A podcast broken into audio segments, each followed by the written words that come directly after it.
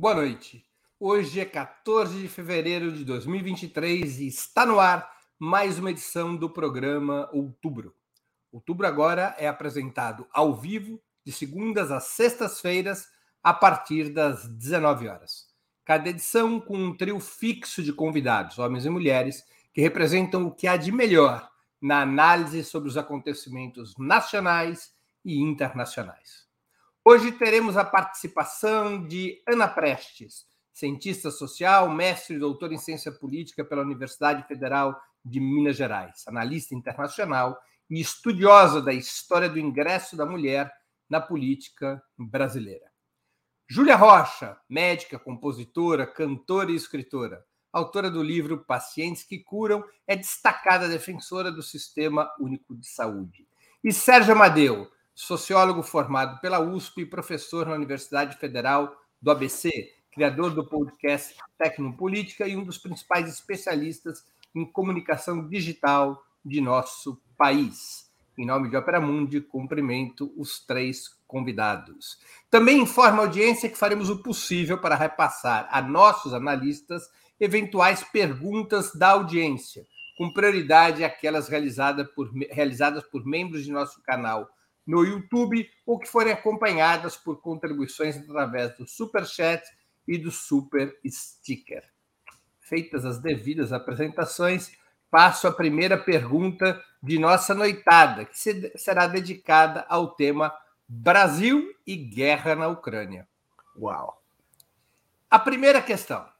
Antes de entrarmos no tema principal, acerca exatamente da política do governo brasileiro diante da guerra na Ucrânia, eu queria saber como vocês caracterizariam a operação militar desencadeada pela Rússia em 24 de fevereiro de 2022. Guerra defensiva, como diz Moscou, ou de agressão, como afirma Zelensky, a OTAN e os Estados Unidos? Guerra imperialista ou anti-imperialista? O que, que vocês pensam desta ação militar que já tem quase um ano. Com a palavra, Ana Prestes. Tá sem soninho. Pronto, coloquei aqui. Boa noite, gente. Boa noite, Breno, Júlia, Serginho, nossa audiência.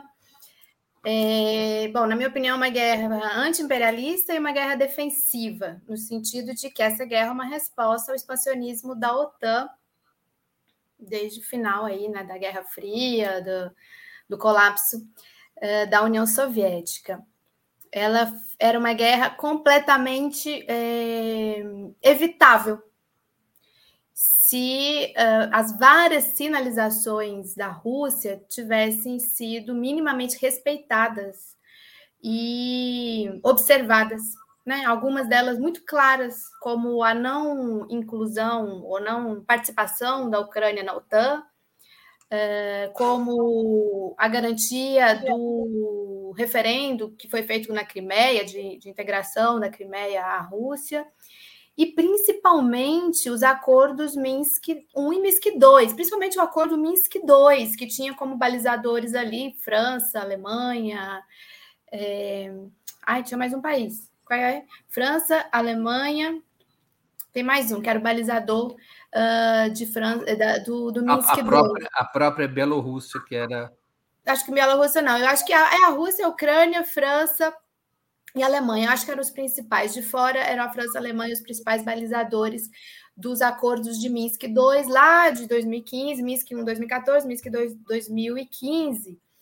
Então, isso, inclusive, naquela passagem de 2021 para 2022, o Lavrov ele chegou a apresentar por escrito, né? É, é, ficou ali aguardando uma resposta também por escrito dos Estados Unidos.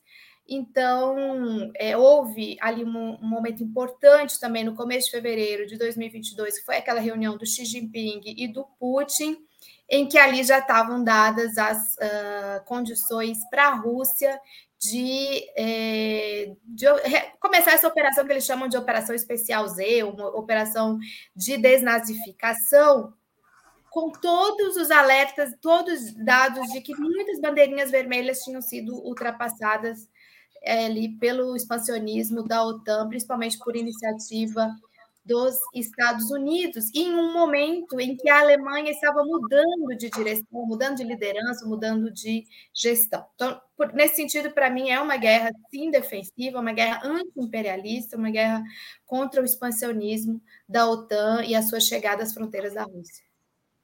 Muito bem. Com a palavra, Sérgio Amadeu. Sem som, Sérgio. É, liguei, liguei. Olha, é, eu acho que o que está em jogo nessa guerra, sem dúvida nenhuma, é o expansionismo da OTAN, pelo menos no começo dela. O problema é que, é, diante do cenário em mudança, o cenário internacional, eu acho que você sabe como uma guerra começa.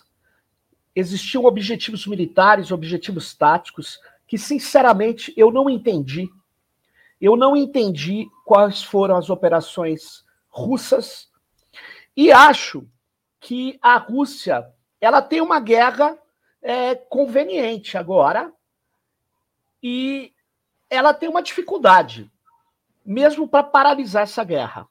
Ela tem uma dificuldade porque ela entrou num país, ela diz que não é uma guerra de anexação, não é uma guerra, é, vamos dizer assim, de agressão, é uma guerra defensiva, Agora, o que, que ela vai fazer com os territórios que já eram reivindicados como territórios de maioria russa? O que, que ela vai fazer com o que ela já anexou? Ela vai recuar, ela vai fazer um acordo. E no meio disso tudo, custou muito caro para a China. Porque tem um elemento China nesse, nesse conjunto aí, e tem um elemento que eu não consegui entender. É, ela perdeu nove generais. É, foi um exército que entrou em operação de uma forma é, que não deu para entender por que, que ela fez um primeiro cerco em Kiev e depois ela saiu de Kiev. Será que, como dizem alguns analistas, ela pretendia derrubar o governo do, do, do, do Zelensky e o Zelensky trucou. Porque existia uma operação anunciada pelos europeus, mas principalmente pelos americanos, de tirar o Zelensky da Ucrânia.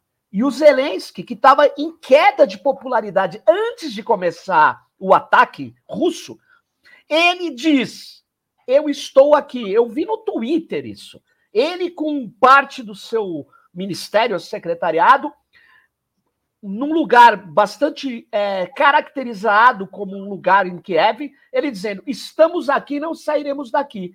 Será que isso atrapalhou o plano da inteligência russa? Eu sei que a Rússia ela ficou no mar de lama ali. E eu sei que agora vai começar uma pressão muito forte sobre o Brasil, que não é qualquer país, para interferir agora no isolamento da Rússia a Rússia precisa de uma alternativa. Por exemplo, esses 300 mil reservistas, eles finalizando, eles vão para onde? Qual é o objetivo militar da Rússia? Eu não sei. Então é muito difícil. É, o argumento inicial para mim era muito claro: a defesa da Rússia contra o expansionismo da OTAN, mas os movimentos no meio da guerra deixaram a situação bastante complicada para fazer uma resposta geoestratégica do que eles pretendem. Então é muito difícil responder isso. Júlia Rocha, com a palavra. Eu penso que, apesar dos primeiros uh, passos, né, os primeiros atos desse conflito terem sido inaugurados, digamos assim, pela Rússia, apesar disso, é uma guerra de reação né, a, uma ameaça territorial real. Né? é, um, um, expansionismo da OTAN, é, liderada aí pelo, pelos Estados Unidos, uma até como uma reação a essa crise sistêmica né, que vive é, é, esse império, né, o Império Americano. Então, uma reação que pretende expandir suas fronteiras em direção à Rússia. Então, eu, eu vejo como uma guerra de defesa, de defesa e garantia de defesa do seu território. Eu acredito que no meio do caminho as coisas tenham saído diferentes do planejado pelo Putin é, no sentido de que foi prevista uma intervenção, um conflito é, rápido, né, uma tomada rápida de Kiev, e isso não aconteceu. Então, talvez essa, esse atraso né, da, da, do fim do conflito ou de uma resolução do conflito pela, pelas vias da guerra é, tenha colocado, tenha imposto outras, outras camadas aí de decisões que a princípio não precisariam ser tomadas, mas vejo como uma guerra de defesa mesmo no território russo, apesar de saber que a narrativa russa é uma narrativa também cheia das suas, das suas contradições, não é porque a Rússia está querendo salvar a Ucrânia do nazismo que eles estão lá, né? Existem diversos interesses e, e, e eles precisam também ser analisados, e acho que a gente vai fazer isso aqui essa noite. Eu vou fazer uma pergunta complementar. A Ana falou com clareza que se trata de uma guerra anti-imperialista. Serginho não usou esse termo, nem a Júlia. Eu vou fazer uma pergunta que é o seguinte: se é uma guerra anti-imperialista, isso deveria obrigar todas as forças de esquerda do planeta a estarem contra a OTAN, contra os Estados Unidos e contra Zelensky nesse conflito? Com a palavra, Ana Prestes. Obrigar? Politicamente. Não, obrigar não é obrigado. Não, não, não existe uma decisão de nenhuma internacional obrigado. É, existe, seria né? uma marca de corte fundamental para a esquerda mundial e que deveria levar, portanto, os partidos de esquerda a, a se colocarem claramente contra Zelensky, os Estados Unidos e a OTAN nessa questão? Primeiro, Zelensky é, é, um fake, é um palhaço, ele é usado ali, é uma guerra por procuração, ali é o território da batalha, digamos assim. Né? Sim, perfeito. Então, essa é uma questão. Segundo, se um partido da esquerda, de esquerda, na minha opinião, tergiversa sobre o papel da OTAN no mundo, há problemas aí. é, com esse partido, digamos assim. Então, eu acho que sim, eu acho que se a gente caracteriza como uma guerra anti-imperialista, o natural é que os partidos de esquerda se posicionem contra a OTAN contra o expansionismo da OTAN contra o uso da OTAN de diversas, é, de todas as forças que ela mobiliza, inclusive em países alheios ali à, àquela região, para é, essa tentativa de mobilizar que é o caso aqui, por exemplo, do Brasil, que o Olaf Scholz queria que indiretamente o Brasil se envolvesse na guerra, fornecendo munições para a Alemanha, eu acho que sim, a esquerda deveria estar contra a OTAN e os Estados Unidos. Sérgio Amadeu. Olha, é, primeira coisa, o Zelensky é não só um, um fanfarrão, ele era isso, claramente, era um cara. Nesse caso, ele era literalmente, ele literalmente vivia de fanfarronice. Ele é um humorista. Exatamente. Ele era humorista. Mas ele não fez isso. Ele perseguiu a esquerda, ele matou gente, ele deu guarida aos nazistas, etc. Eu não vou. Todo mundo sabe aqui. O Zelensky é um cara que não, não merece o apoio, mas não é essa a questão que está em jogo. É, não é essa a questão. Você está falando também de um Putin, o Putin, o Putin não é comunista, o Putin não é socialista, o Putin não é democrata. O Putin prendeu a juventude do Partido Comunista Russo. Muitos amigos nossos que são de esquerda radical estão presos. Então, não tem alinhamento automático com o Putin. Então, a guerra não se trata de discutir os governos. Porque se for para discutir governo, a gente tem que derrotar os dois. Nós temos que discutir a Não é a guerra do Vietnã. Não é. Nós não é a guerra do Vietnã. Nós estamos. E não é uma guerra anti-imperialista simples. É uma guerra por procuração. A Aninha falou claramente. É uma guerra que está tendo efeitos colaterais ruins para quem é democrata, para quem é de esquerda. É uma guerra que está tendo efeitos colaterais ruins para quem quer quebrar esse imperialismo americano. Tem resultados nefastos dessa guerra.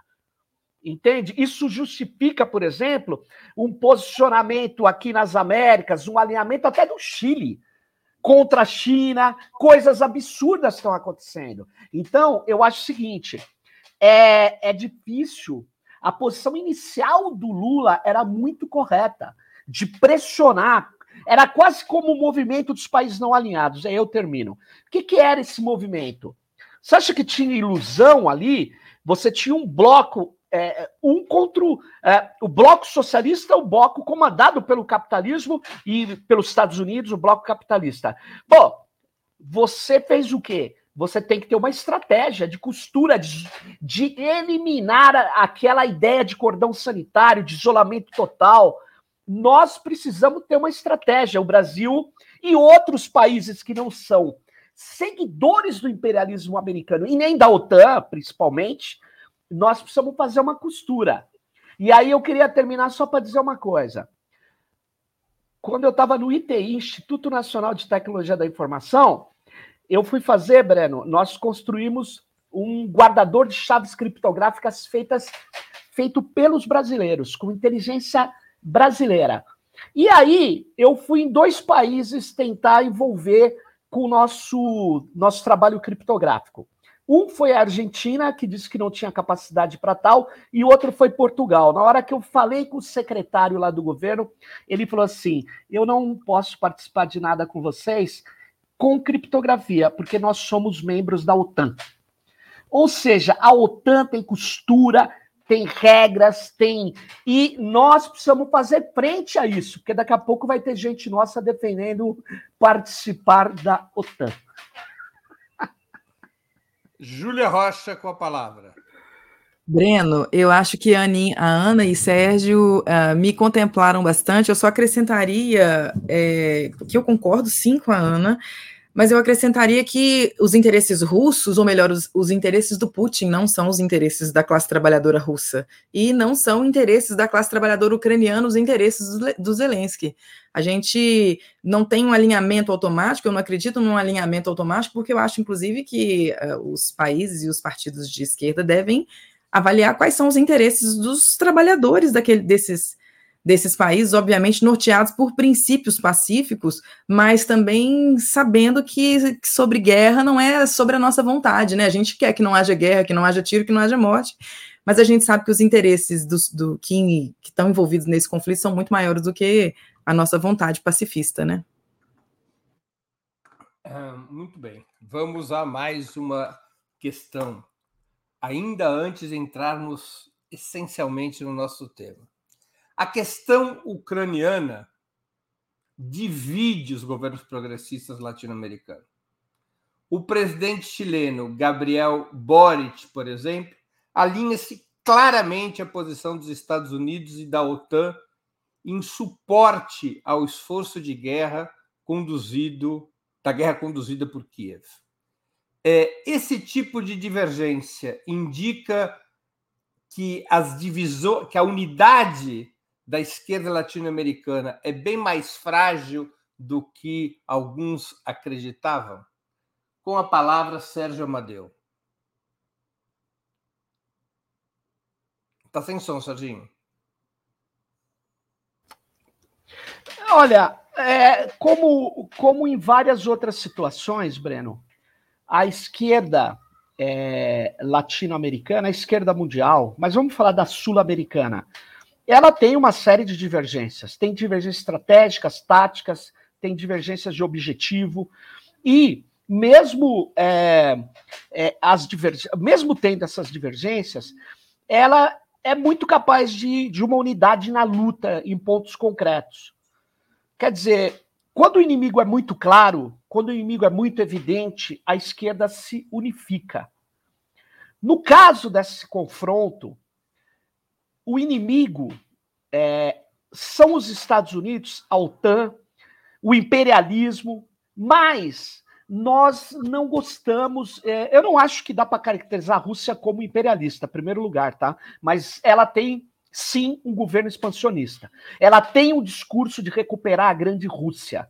Ela tenta trazer o Lenin e outros ícones do socialismo para dizer que eles eram ícones de uma certa mãe russa que quer se expandir. Isso existe, isso é constatável. Então, na verdade, aí tem um jogo. E eu acho que, por exemplo, a posição do Boric, ele deveria ter uma posição mais cautelosa. Ele não pode é, não deveria, na minha opinião, se alinhar com os interesses da guerra de procuração. Ele não deveria entrar nos esforços de queimar armas lá. Veja bem, um míssel. Por que, que o exército ucraniano, que é bem preparado, por que, que o exército ucraniano consegue resistir? Porque ele é um exército com muito armamento ocidental, com muito armamento da OTAN. Então, o que, que acontece? Quanto custa um Javelin disparado? 176 mil dólares. Cara, dá uma olhada no tamanho da grana que estão torrando nessa guerra. A indústria, eu acompanho essas revistas militares, a, os, essas revistas de venda de armas militares, elas estão radiantes, elas estão prevendo outros conflitos, elas estão dizendo que o mercado se reanimou, mercado da morte. Então, na verdade, a esquerda latino-americana talvez precisava lembrar que muitas vezes a gente trabalhou é, estratégias que eram isoladas no início e foram ganhando corpo da opinião pública mundial. Eu acho que tem divergência sim, tem divergência estratégica, mas a divergência no cenário internacional ela, ela é muito complicada de resolver porque nós não sabemos nem caracterizar a China. O que, que é a China dentro desse processo? O que, que ela é? Porque tem gente que fala a China é socialista. Olha, ó, vamos com calma. Vamos com muita calma. Porque eu acho muito complicado você falar que é, determinados tipos de tratamento da classe trabalhadora ali pode ser defensável para gente. Então, eu acho que o cenário internacional ele, ele requer a gente construir é, uma linha majoritária. Não existe hegemonia na esquerda hoje sobre o que é o mundo hoje. Eu não vejo essa, essa clareza, esse consenso mínimo. Era isso. Júlia Rocha com a palavra. Eu acho que é típico da esquerda ser heterogênea e fragmentada, e pode sim haver divergências de, de visão sobre o conflito, mas eu acho muito arriscado, por exemplo, Boris, é, se alinhando de forma quase que instantânea aos interesses ucranianos, que são interesses da OTAN, que são interesses imperialistas. Aqui em Minas, a gente tem uma, um ditado que é assim: quem muito abaixa. Vocês conhecem? A Ana deve conhecer que ela é Pronto, então não preciso completar. Porque ah, me parece uma tentativa de aproximação e de, e, de ganhar vantagens em relação ao, aos Estados Unidos, porque a gente tem uma América Latina com uma tendência, uma nova fase, né, de uma tendência de alinhamento à esquerda, então provavelmente o Chile seria o único país a, a pensar de forma diferente, talvez conseguir vantagens nesse, nesse alinhamento. Mas a minha mãe diria isso: quem muito abaixa mostra o que não devia mostrar. Aliás, Júlia, aqui só tem mineiro com a minha exceção, porque a Ana é uma goiana que já morou em Minas muitos anos. O Serginho, você nasceu em Minas?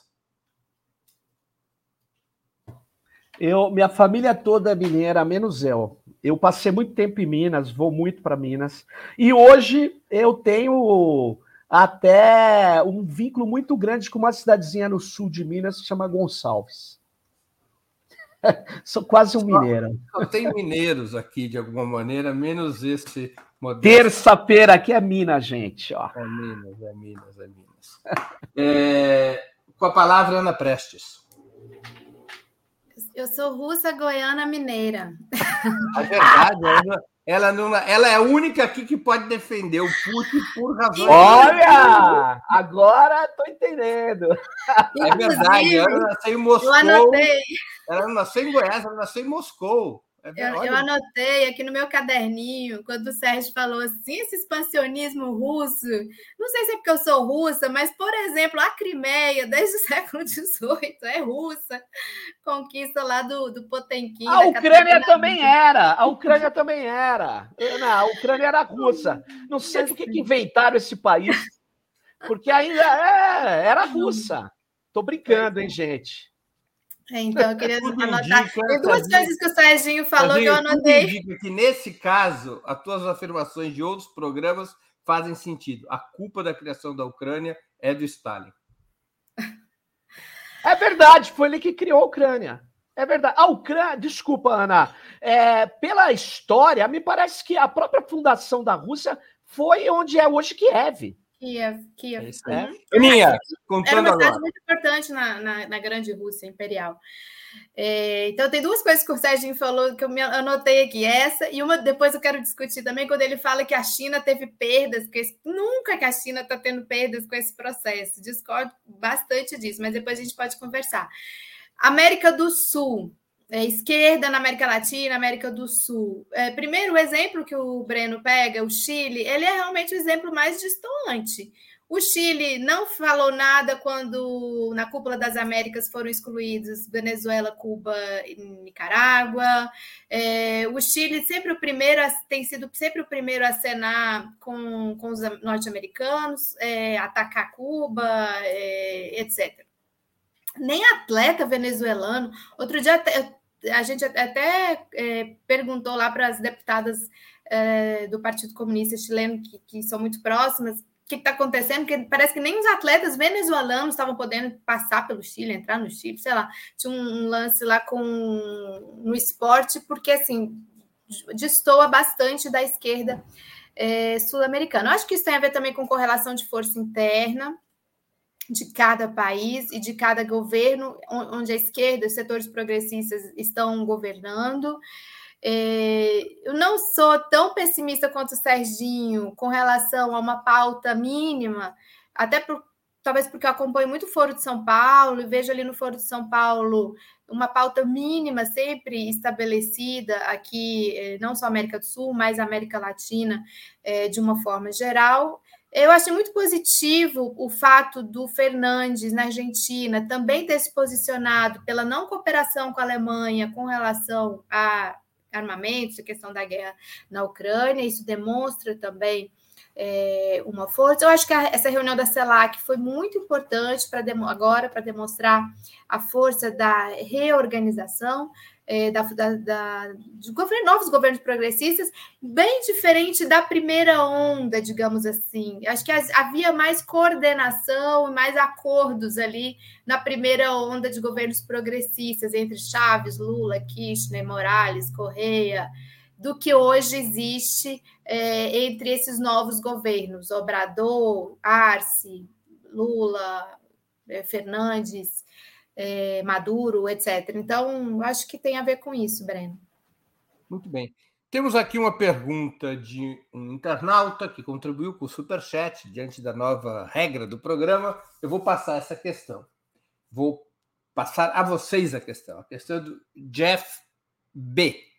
Boa tarde. Pergunto: não poderia a Rússia ter usado sanções contra a União Europeia no gás e no petróleo para chamar atenção aos acordos de Minsk, ao invés dessa guerra insana? Júlia Rocha com a palavra. Poder poderia.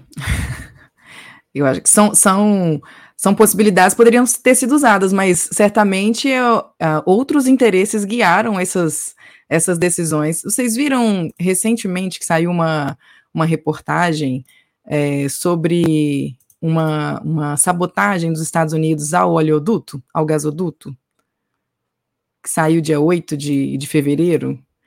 Ou seja, é, assim, são, são questões geopolíticas, estratégias que poderiam ter sido usadas, mas de alguma forma o conflito atendia maiores interesses.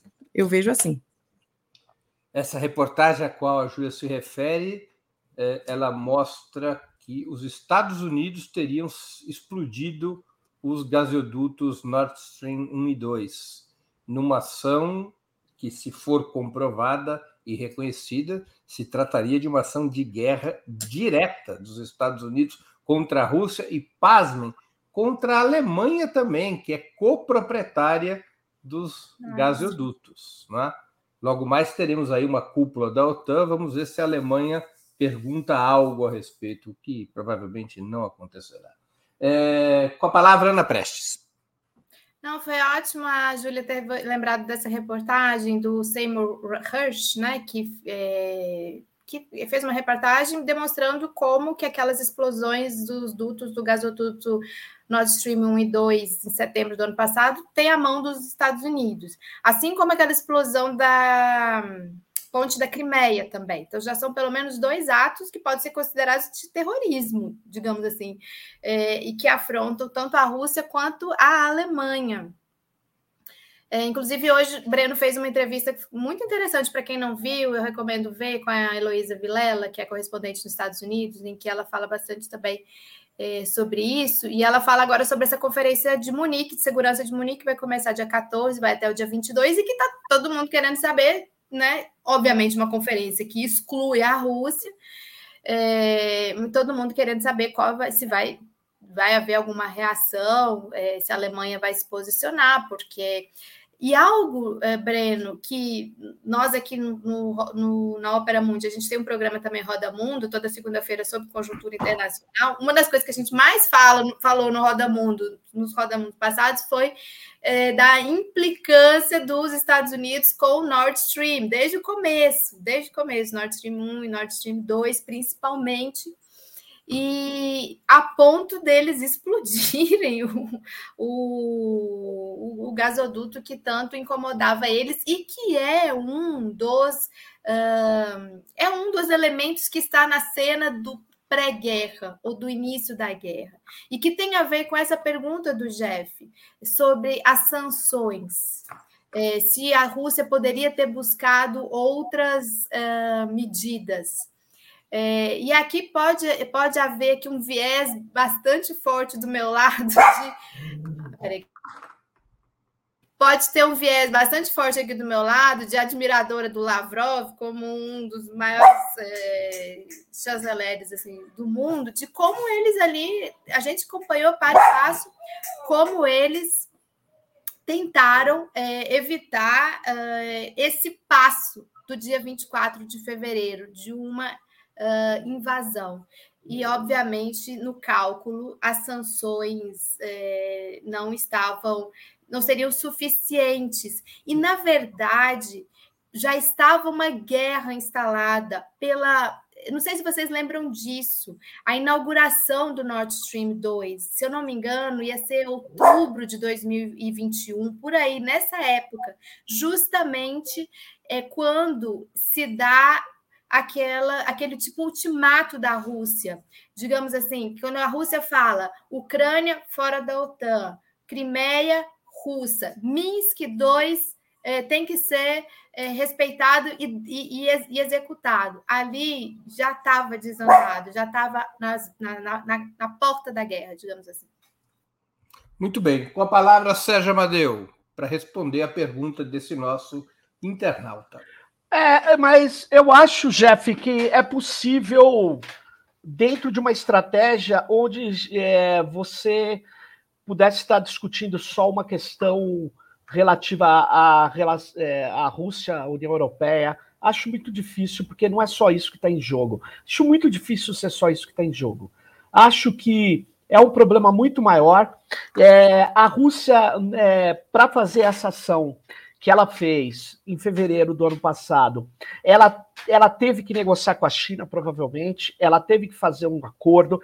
A China, é, Ana, o que eu, eu, quis dizer é que a China é claramente hoje uma, é, vamos dizer assim, está recebendo é, sanções norte-americanas e europeias de várias tecnologias imprescindíveis para ela, que ela não domina. Ela ficou 10 anos desenvolvendo o semicondutor e não consegue dominar. Então, a China tá, tá, tá pô, é só você ver o balanço dessas empresas, a Tencent e outras, ou mesmo a Huawei, ela mergulhou, ela mergulhou, ela perdeu muito. É nesse sentido que eu estou falando, porque porque essa é, isso é um argumento norte-americano para fazer todo o esquema que eles querem fazer de se reorganizar os ataques imperialistas, que passa por reorganizar a capacidade militar e tecnológica norte-americana. Eles estão fazendo algo similar, no meu modo de ver, aquilo que foi feito pelo Eisenhower lá atrás, que gerou, inclusive, o surgimento da internet depois. Eles estão fazendo reorganizações. E nós não estamos colocando é, é, é, essa conta no cenário. Eu chamo os efeitos colaterais dessa guerra como uma coisa que não sei se foi um passo um pouco equivocado e acho que sanções, quando você fala sanções que poderiam ser adotadas, é meio complicado. Eu quero, inclusive, dizer o seguinte: me admirei muito, fiquei muito é, assustado, mas segundo o Breno eu não deveria, com a posição do governo da Alemanha, desde o começo. Porque é um governo social-democrata e verde defendendo ampliação do militarismo, ampliação do armamento nuclear, ampliação das coisas. Quer dizer, gente, e tinha os ingleses, eu conheço alguns ingleses que falam: gente, não brinquem com a Alemanha, vocês não sabem onde isso vai parar. Eu acho que esse pessoal precisa ler Clausewitz, precisa entender que nós não sabemos onde a gente vai parar. Os movimentos que nós estamos percebendo hoje são movimentos beligerantes, são movimentos rumo a um conflito de grandes proporções. É isso que eu quero dizer. E acho que o Lula tinha razão lá atrás. Atualmente eu não, não, não tenho muita vai, certeza. Vai fazer spoiler de pergunta? Vou fazer sim, cara. Breno, eu só queria, só queria para fechar aqui, acho que a resposta do, do Jeff é, Acho que eu queria contribuir dizendo que quem nos conta essa história, a história sobre essa guerra é o Ocidente, né? Apesar de não haver um alinhamento total dos países, por exemplo, latino-americanos e, e, de outras regiões do mundo, um alinhamento total à Rússia ou à Ucrânia, existe um alinhamento da comunicação hegemônica e quem nos conta essa guerra fala de, do quê? De uma Ucrânia coitada que está sendo agredida por uma Rússia malvadona, que o Putin é um cara que não merece nenhum, nenhum respeito, apesar de que, né, obviamente não sou fã do Putin, sei do que se trata e sei que a Rússia não é a União Soviética de, de 1950, mas eu acho que vale a gente fazer esse, esse contraponto, porque é, não necessariamente o uso de sanções traria a gente para lugares diferentes do que a gente está está é. vivendo hoje. Talvez fosse uma, uma desculpa importante, inclusive, para um avanço ainda maior da OTAN, no sentido de garantir a segurança energética dos países europeus, né? Já que agora a Ucrânia é europeia, né, gente? Agora tem uma novidade aí. Precisamos agora considerar a Ucrânia como europeia. Agora não é mais a Polônia, agora temos a Ucrânia como essa fronteira oriental da Europa que abraça esse país, né, como sendo um dos seus. Muito bem, vamos para mais uma questão. Então, candidato, o presidente Lula deixou bastante claro em entrevista à revista Time, que teve muita repercussão, sua crítica à ação militar russa, mas explicitando que a decisão de Putin somente poderia ser entendida como resposta à escalada bélica da OTAN em direção à Rússia na qual a, Ucrânia estaria sendo utilizada como instrumento geopolítico. Lula, nessa entrevista, com grande repercussão no mundo inteiro, ele atribui a principal responsabilidade àquela situação, muito claramente, à OTAN e aos Estados Unidos. No comunicado conjunto entre o presidente brasileiro e Joe Biden, no entanto, firmado, esse, esse comunicado conjunto assinado em 10 de fevereiro passado, quando Lula esteve na Casa Branca, aparece somente uma crítica à ação russa, lamentando, entre aspas, a posição de Putin, não denunciando, que seria um termo diplomático mais duro, mas lamentando a posição de Putin, a invasão da Ucrânia e a, a, a suposta anexação de territórios ucranianos, ou a intenção de anexar territórios ucranianos à Rússia. Vocês acham que teria havido uma inflexão do líder petista em relação à crise ucraniana, mesmo depois de ter recusado fornecer munição brasileira às tropas de Zelensky? Com a palavra, Ana Prestes. Então, Lula candidato é uma coisa, presidente é outra, né? É, então, presidente Vou, antes de falar sobre a Declaração Conjunta dos Estados Unidos, está na nossa Constituição, artigo 4 da Constituição, o princípio de, da não intervenção, solução pacífica é, dos conflitos, está lá na nossa Constituição. O presidente está seguindo a Constituição, digamos assim. Segundo, é, é óbvio que ali houve um, um jogo de cintura, uma certa concessão, sim, por parte do Lula, né, do governo Lula, com dessa declaração conjunta, para que alguma coisa que os Estados Unidos queiram falar sobre a situação da Ucrânia aparecesse ali eh, na, eh, na declaração conjunta. A gente não sabe como foi essa conversa eh, fora do documento, mas a gente sabe que o Lula levou também uma proposta que ele já tinha falado com o Macron, que já tinha falado com o Olaf Scholz sobre a formação de um grupo de paz. Ele fala até o Lula falou até um G20 da paz, né? Ele fala, fala assim: 2000, na crise econômica a gente criou o G20, agora temos que criar um G20 da paz, algo semelhante, e que não aparece no documento também, né? Não está não, não tá no documento. E aí existem algumas interpretações porque não não está, ou, ou porque foi peremptoriamente é, recusado pelos americanos, ou porque eles ainda podem estar refletindo sobre a oportunidade ou não desse é, grupo. Apesar de que o porta-voz do Sullivan, lá do Conselho de Segurança Nacional dos Estados Unidos, falou: nada da Ucrânia, nada sobre a Ucrânia sem a Ucrânia. Aí eu fiquei pensando assim, e sem a Rússia pode, né? Nada sobre a Rússia sem a Rússia, então, também, né? Então, por quê? Eles têm, é, têm que ficar demonstrando toda hora esse compromisso com a Ucrânia e não querem fazer um grupo em que a Ucrânia não esteja, mas a proposta do Lula é justamente um grupo que não esteja a Ucrânia, não esteja a Rússia, um grupo de países neutros que ali é, apareça. Então, eu acho que dentro de todo o conjunto de debates que houve nos Estados Unidos entre as duas delegações, Brasil e Estados Unidos, foi feito sim essa concessão ou essa cessão de que aparecesse no documento conjunto alguma menção sobre a guerra da Ucrânia e na casa dos anfitriões, lá na casa dos americanos, pendendo mais para o que, como eles veem o conflito. Sérgio Amadeu. Bom, é... tivemos uma inflexão, você gostou dela? Bom, vamos lá. Primeiro eu queria falar uma coisa. É, é, eu acho que quem, se, quem tinha o maior interesse nesse conflito, nessa guerra, era, eram os Estados Unidos da América do Norte. Eu não tenho nenhuma dúvida disso.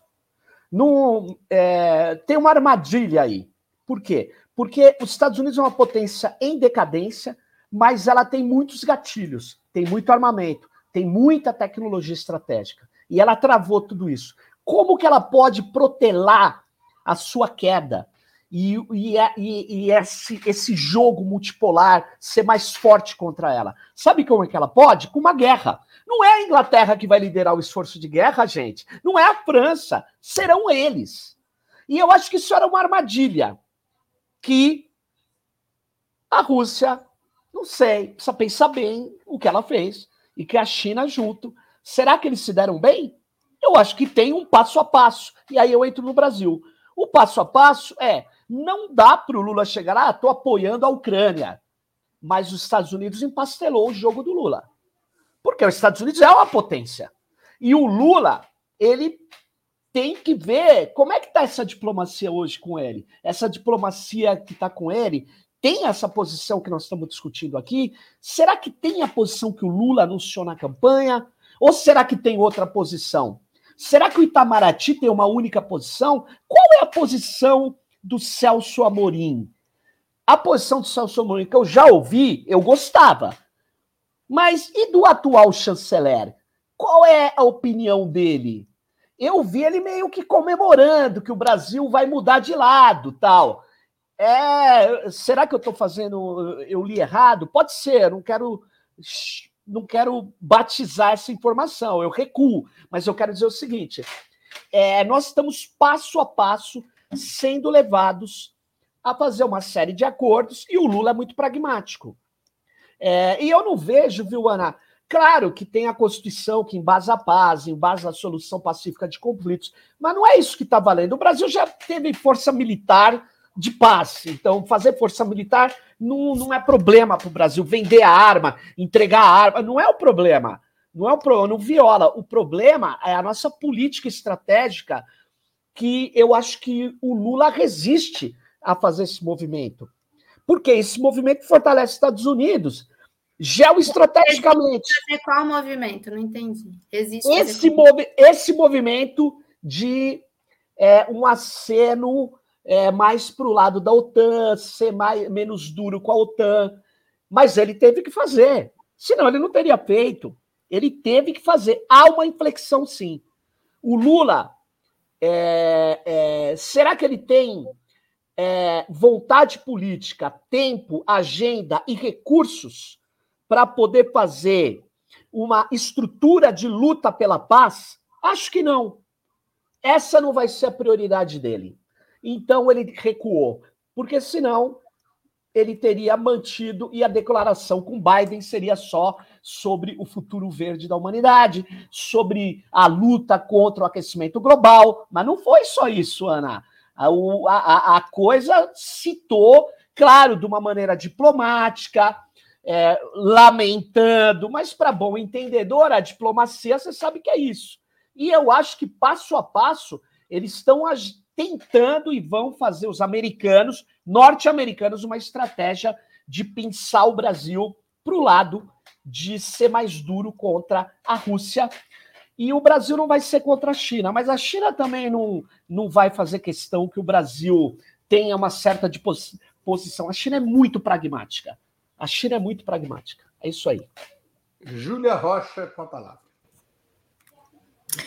Eu li essa nota e eu achei assim, até considerando que ela foi escrita sobre um, um diálogo ocorrido dentro do salão oval, eu acreditei, assim, talvez seja uma inocência da minha parte, mas que ela foi bem mais amena do que eu escuto vocês dizerem, assim, quando ela fala sobre a questão do conflito da Ucrânia e da Rússia, ela, ela diz exatamente essa palavra que Sérgio citou. Ambos os presidentes lamentaram a violação de, de integridade né, do território da Ucrânia pela Rússia e a anexação de partes de seu território com violações flagrantes do direito internacional e conclamaram uma paz justa e duradoura. Eu acho que uma coisa que é preciso pensar é que essa mesma frase, saindo da boca do Biden e saindo da boca do Lula, ela tem, ela, ela toma formas bastante diferentes. Uma, uma coisa é um império falando, outra coisa é uma colônia falando. E eu acho que na prática o Lula consegue é, impor bastante não impor, mas eu digo, ele consegue uh, ainda nesse, nessa conjunto, nesse momento histórico, se manter é, é, de forma mais neutra, né? Assim, tendendo a uma, uma neutralidade e colocando para o mundo aquilo que ele quer ser, né? Um, um, ponto de, de é, de pacificação desse conflito ou algum, algum país neutro que pretende é, é, agir é, a partir dessa neutralidade com a intenção de criar diálogos e saídas possíveis de forma, de forma pacífica. É assim que eu vejo. Você acha que o Biden acabou fazendo uma concessão maior que o Lula? Não, de jeito nenhum. Eu acho que. não, eu não acho isso, não. Eu só Ô, acho Julia. que poderia ter sido pior, mais difícil para o Lula. Eu acho que de alguma forma sim, viu, Breno? Porque de alguma forma ele, o Biden ele validou, legitimou o Lula também para falar sobre o tema. E hoje eu vou, é. falar de novo, eu vou falar de novo da entrevista da Heloísa Vilela hoje, com o Breno com a Heloísa.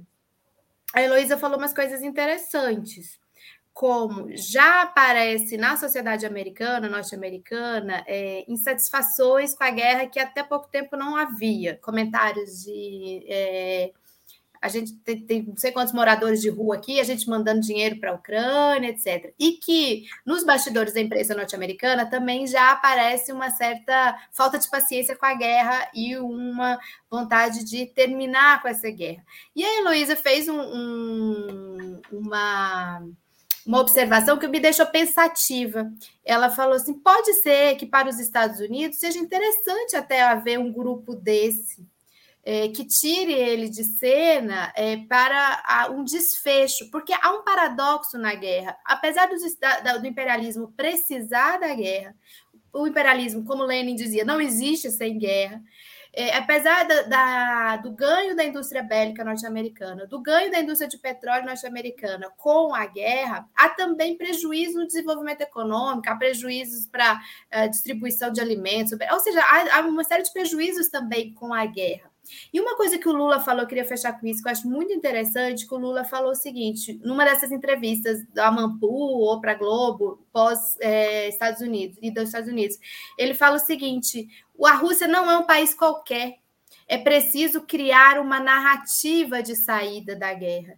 E aí, até o Lula usa o exemplo do, do, da guerra do Vietnã, acho que é para Mampu. Não sei se é muito seria muito o exemplo do Guerra do Vietnã, mas ele fala o seguinte: olha, os Estados Unidos se enrascou. Eu acho que eu usaria até mais o exemplo do Afeganistão. E aí precisou criar uma, uma narrativa ali para saída. Então, eu achei, eu acho ah, que a Ana, Ana, Breno, antes de você falar, deixa eu só falar um negócio uma Esse parte programa da virou hoje uma anarquia. Não. Ah, mas é importante eu falar isso. Anarquia. Aninha, Aninha, é uma parte, uma parte da extrema direita norte-americana, a direita alt-right, ou seja, obviamente a direita alternativa, ela apoia o esforço do atual líder russo e ela desgasta o Biden dizendo esse discurso.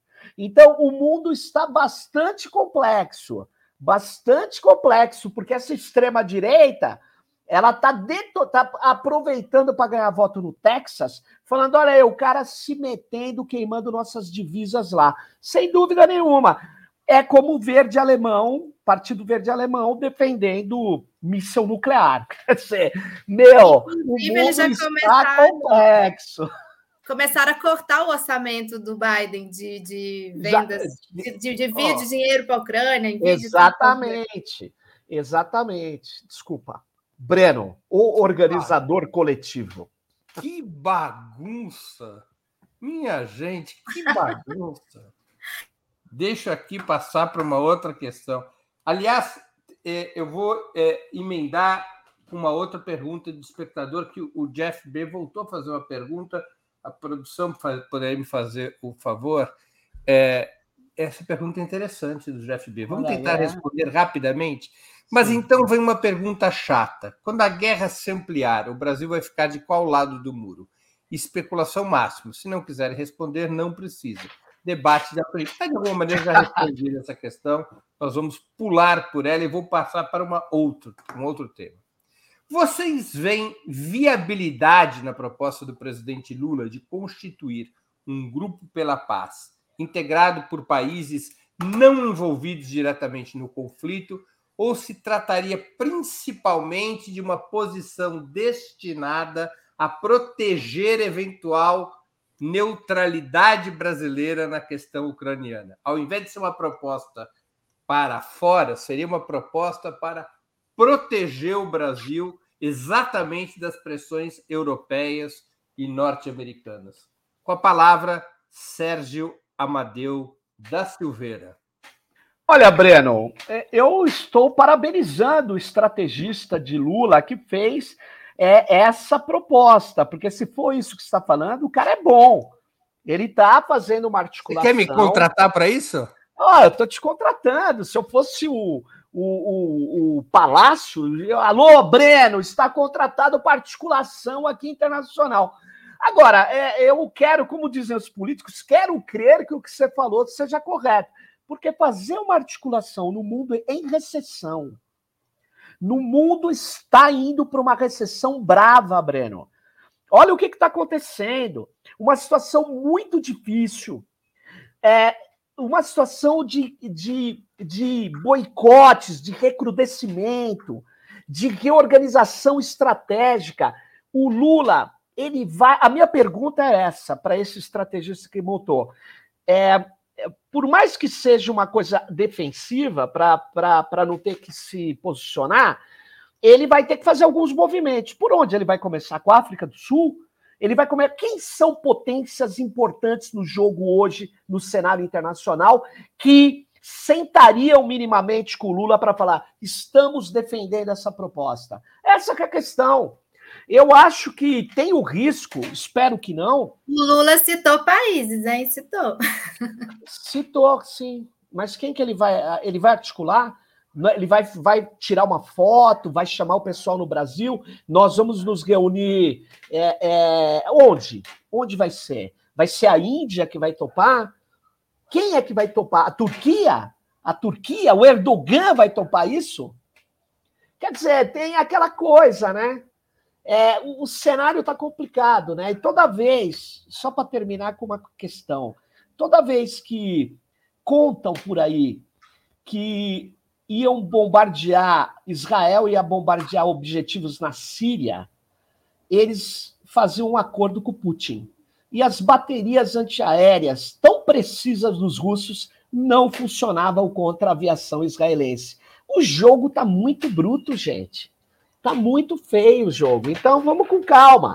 Eu acho, Breno, que seria bom se isso que você pergunta fosse efetivamente viável e uma verdade, porque aí o Brasil tenta, tem um, me, um meio sucesso, mas não consegue impor uma articulação pela paz. G20 de paz é horrível esse nome, gente. Precisa de um marketing. Precisa ver como não dá, não é certo. Precisa ser alguma coisa assim, articulação, um mundo sustentável e paz, alguma coisa que é, encante os youtubers, essas coisas aí seria uma estratégia tipicamente mineira. Não tem aquela história do mineiro dizer que vai a Juiz de Fora para pensar isso. que vai a Uberlândia, mas na verdade ele vai a Juiz de Fora mesmo? É. Não é isso, Júlia? Você com a palavra.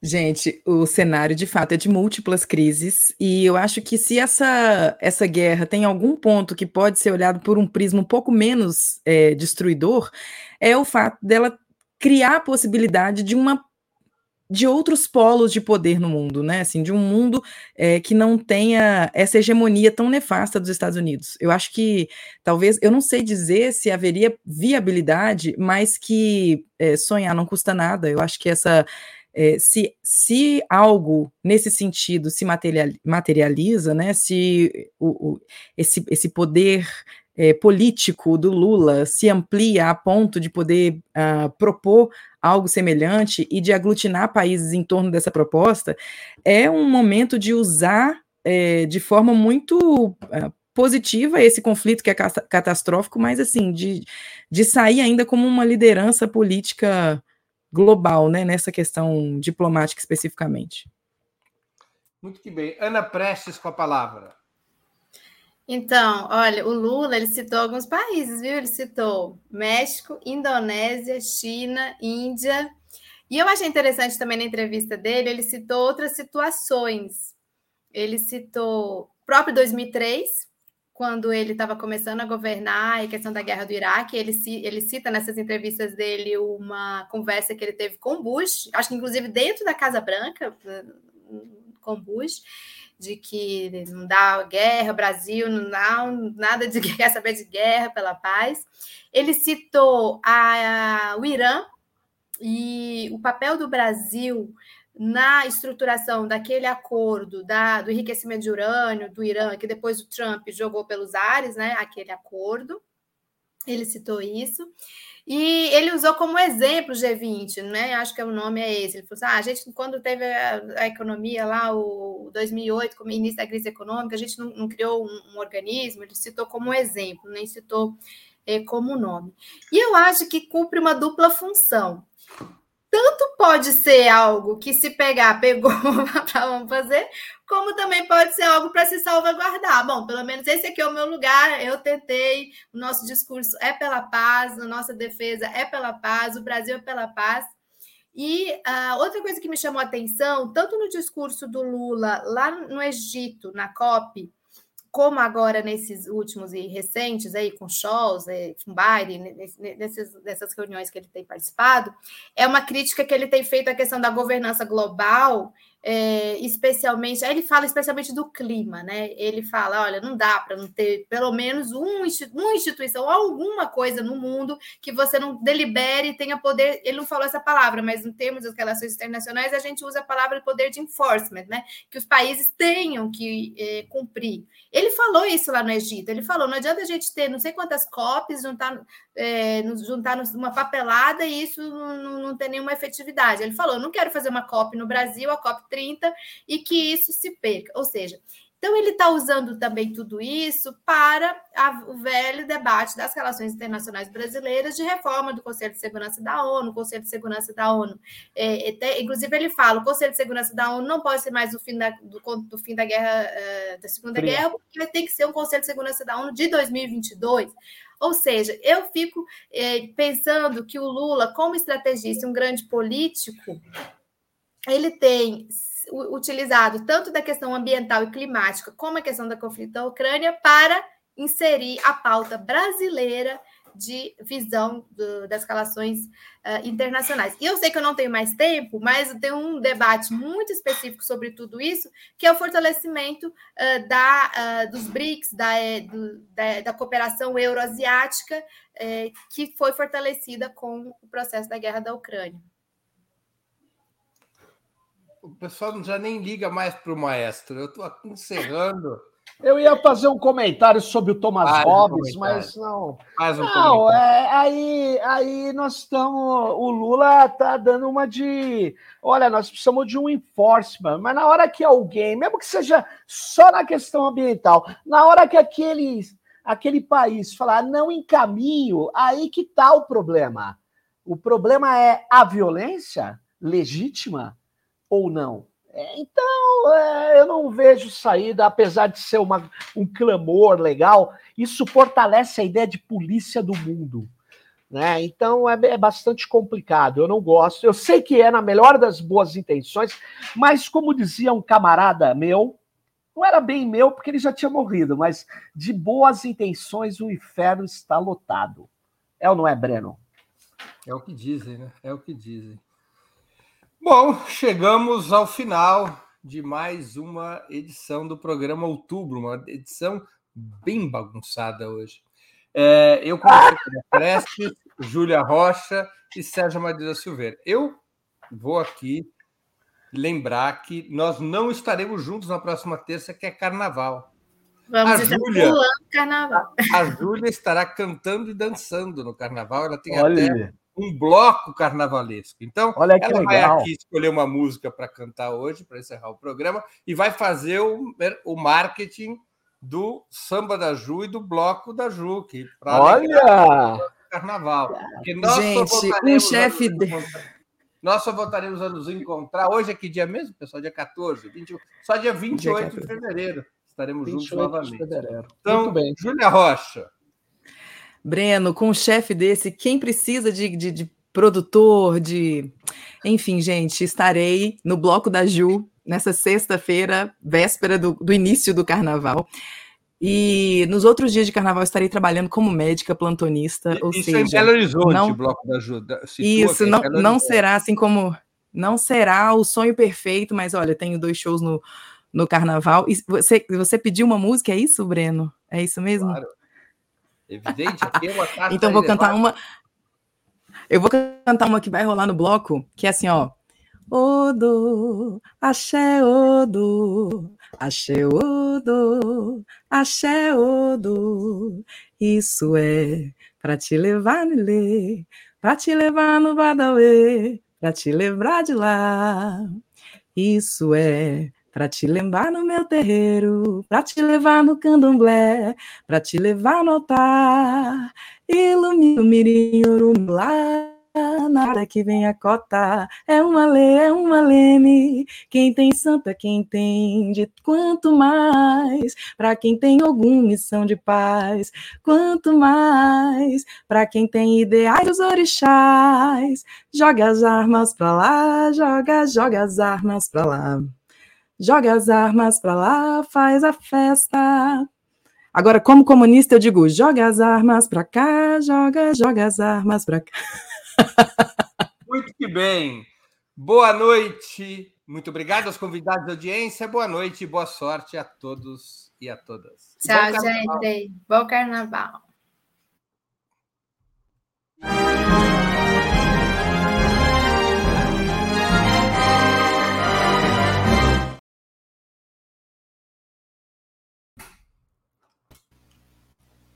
Muito que bem. Tchau. Tchau, Brasil.